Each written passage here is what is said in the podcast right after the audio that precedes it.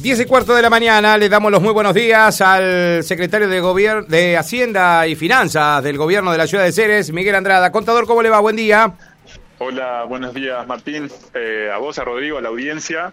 Bueno, decidimos... Bienvenidos nuevamente, bueno, después de tus vacaciones. vacaciones. Exactamente, decidimos, le digo a Rodrigo, mira, vamos a molestar a un funcionario que esté trabajando. Aunque me dijeron que está, está todo el equipo trabajando, Miguel, menos el subsecretario de Desarrollo Local, el resto están todos laburando.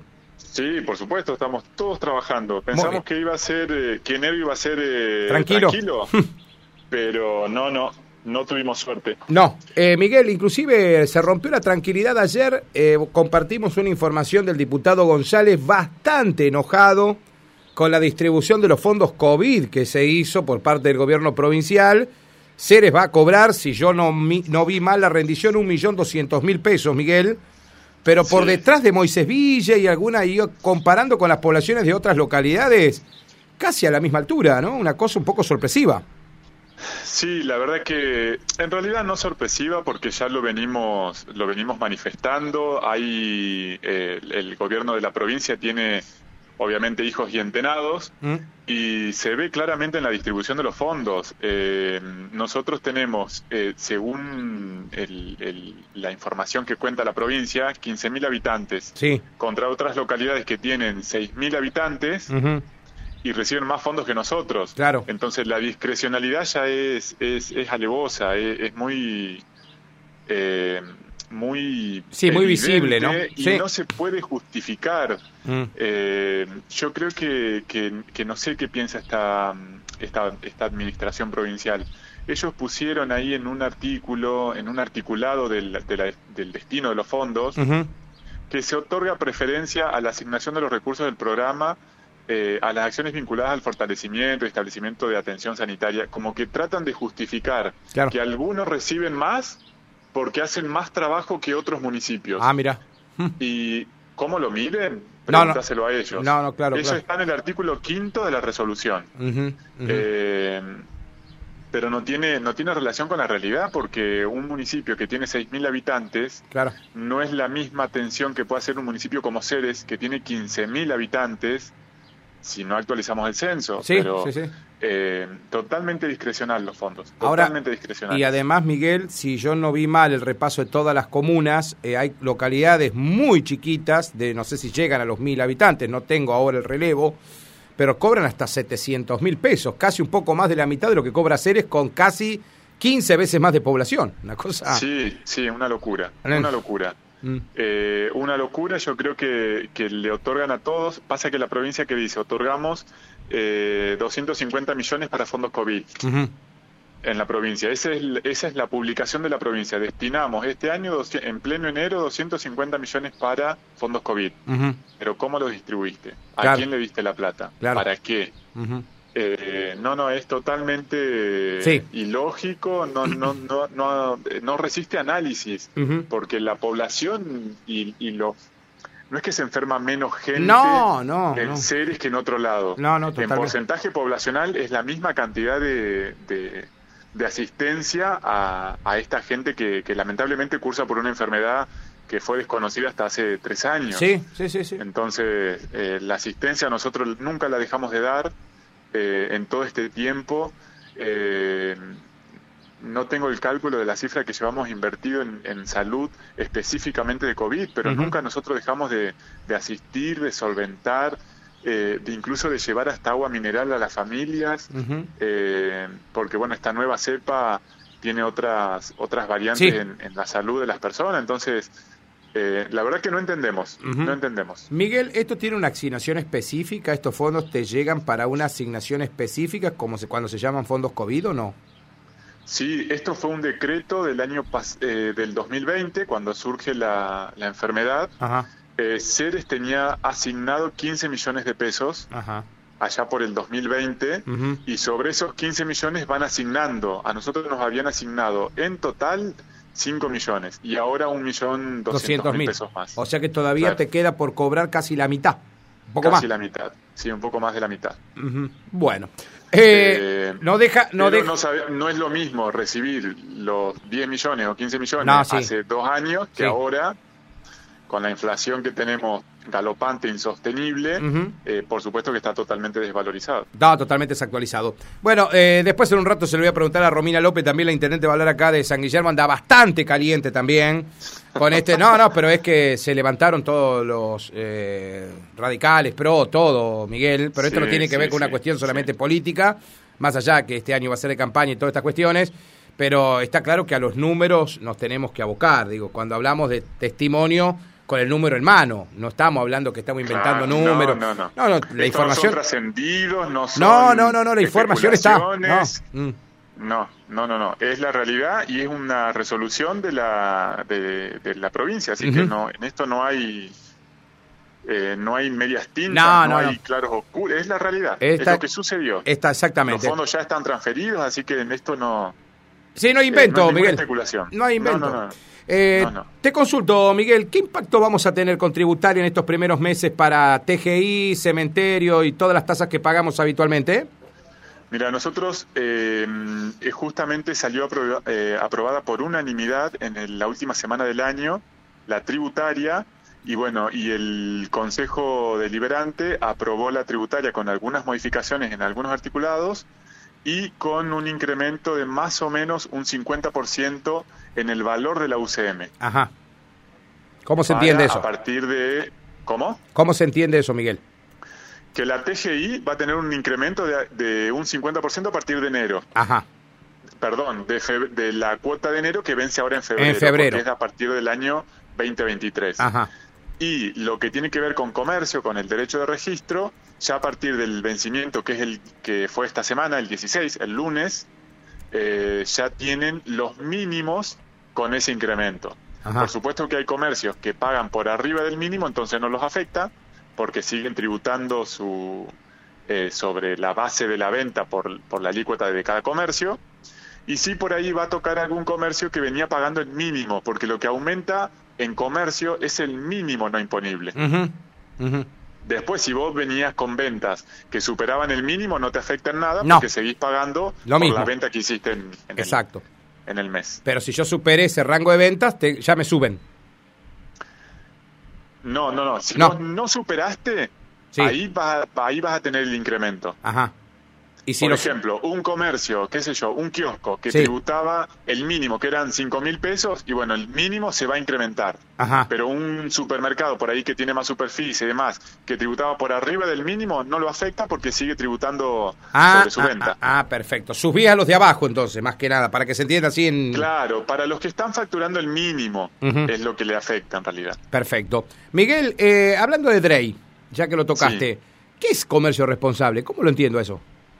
Mira, nosotros Comercio Responsable es una iniciativa que venimos eh, masticando y trabajando ya desde el año pasado eh, con Ulises Marosis, con el centro comercial. Tuvimos varias eh, reuniones y bueno, y, como conclusión, como colorario, es esta ordenanza. ¿Qué tiene que ver el comercio responsable o a qué, se, o a qué está destinado? Sí. Es a los porque siempre nos dicen, siempre sacan moratoria para, los que deben, para los incumplidores. Bueno, entonces quisimos eh, compensar o darle un aliciente, una, una buena noticia a los comercios que sí cumplen y que pagan el derecho de registro en tiempo y en forma durante todo el año. Entonces, todos los comercios, comercio, industria, todo lo que eh, desarrolló una actividad en seres durante el año 2022 y canceló en tiempo y forma, es decir, hasta ahora el 15 de enero eh, que paga diciembre, va a tener el mes de febrero condonado el mínimo, no va a pagar el mínimo de su comercio. Eso básicamente es el comercio responsable.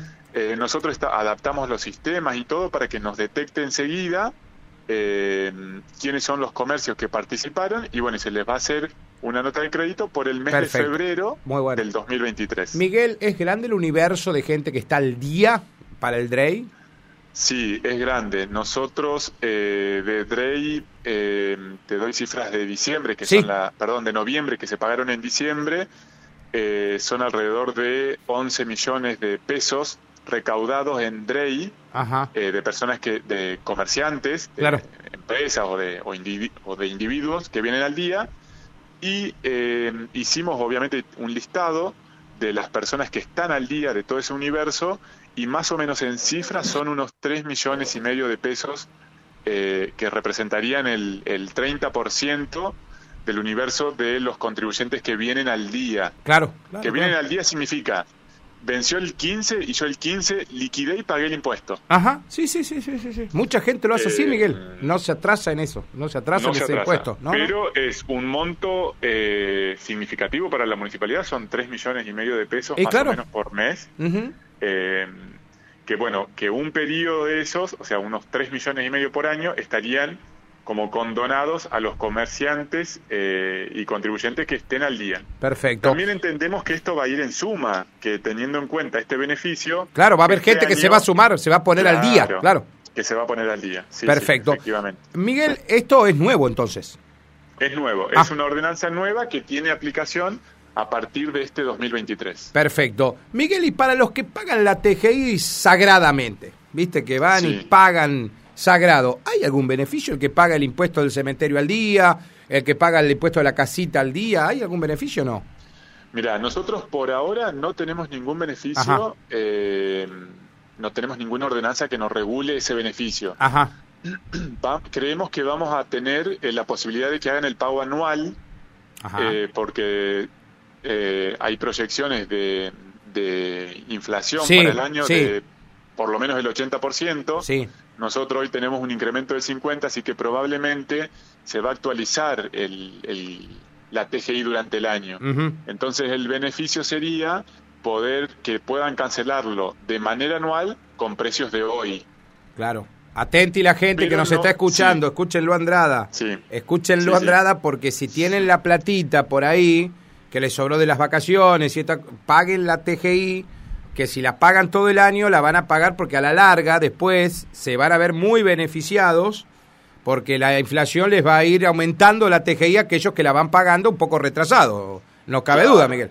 Sí, sí, efectivamente ese sería el ese sería el impacto de la de la actualización de la UCM, que si lo pagas hoy lo pagas pagas todo el año a precios de hoy y si no durante el año entendemos que va a sufrir algún incremento eh, común de la inflación para no ir eh, tan lejos de la inflación. Perfecto. Miguel, eh, ¿tengo moratoria vigente para si estoy atrasado en algo? Todos, a lo mejor vos recién hablabas del DREI y de la cantidad de gente que está al día y que paga sagrado, pero los que estamos atrasados, ¿cómo hacemos, Miguel? ¿Podemos entrar a alguna moratoria, algo o no? Sí, sí, nosotros tenemos una, una moratoria vigente hasta mayo, hasta el 39 de mayo, por una ordenanza también que salió en diciembre eh, y la verdad que tenemos muy buena aceptación. Esto es para todos los contribuyentes de comercio, de caminos rurales, de TGI, de cementerio, que tengan deuda, eh, pueden acercarse a la municipalidad. Hay hasta en 12 cuotas planes,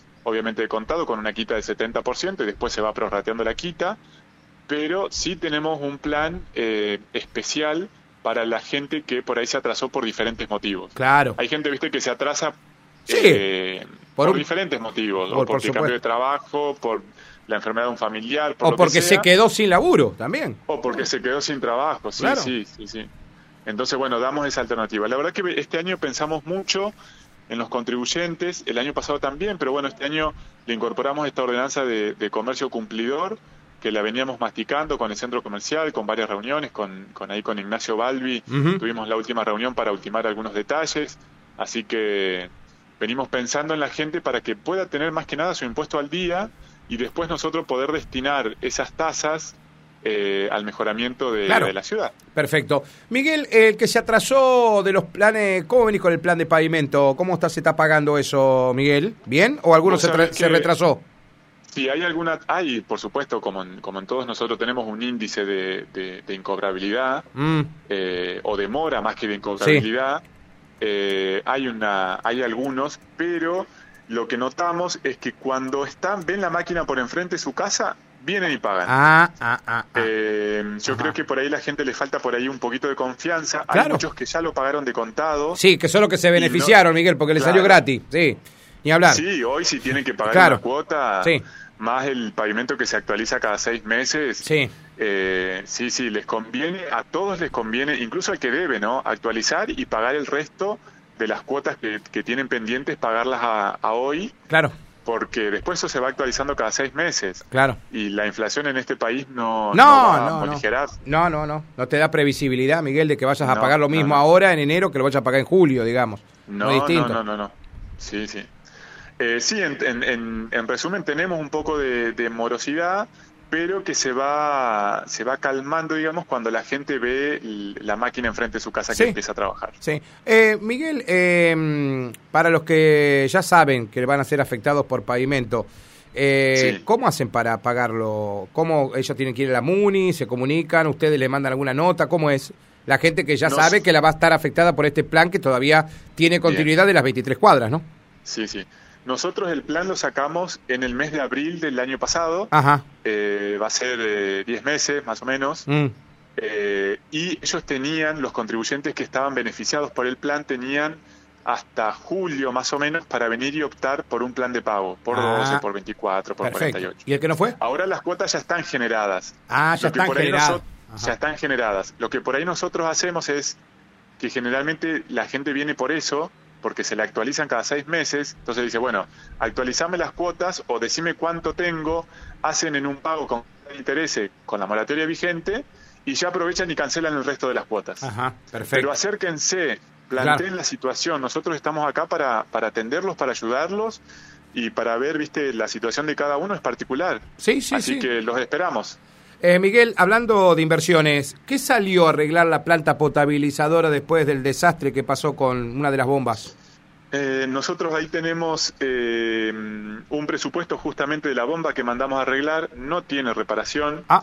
Tenemos el presupuesto, sí, la, por suerte la cooperativa nos prestó una bomba hasta ah. que nosotros mandáramos a arreglar la... Sí, pero no se arregla, ya está rota. No, no tiene arreglo. Y tengo el presupuesto de lo tengo acá justo. Ajá. Uno de los presupuestos es de 2.200 dólares masiva, cerca de unos 750 mil pesos, solamente la bomba. La bomba, sí. La bomba, la bomba. Después, bueno, lleva cañerías para adaptarla y demás.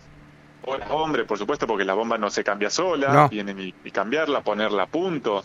Así que más o menos un millón de pesos eh, la reparación de, mm. este desperfecto. Sí, una inversión que no estaba prevista, Miguel, son los imprevistos que aparecen en la gestión. Sí, sí, son los imprevistos que aparecen en la gestión de más o menos un millón, un millón doscientos mil pesos.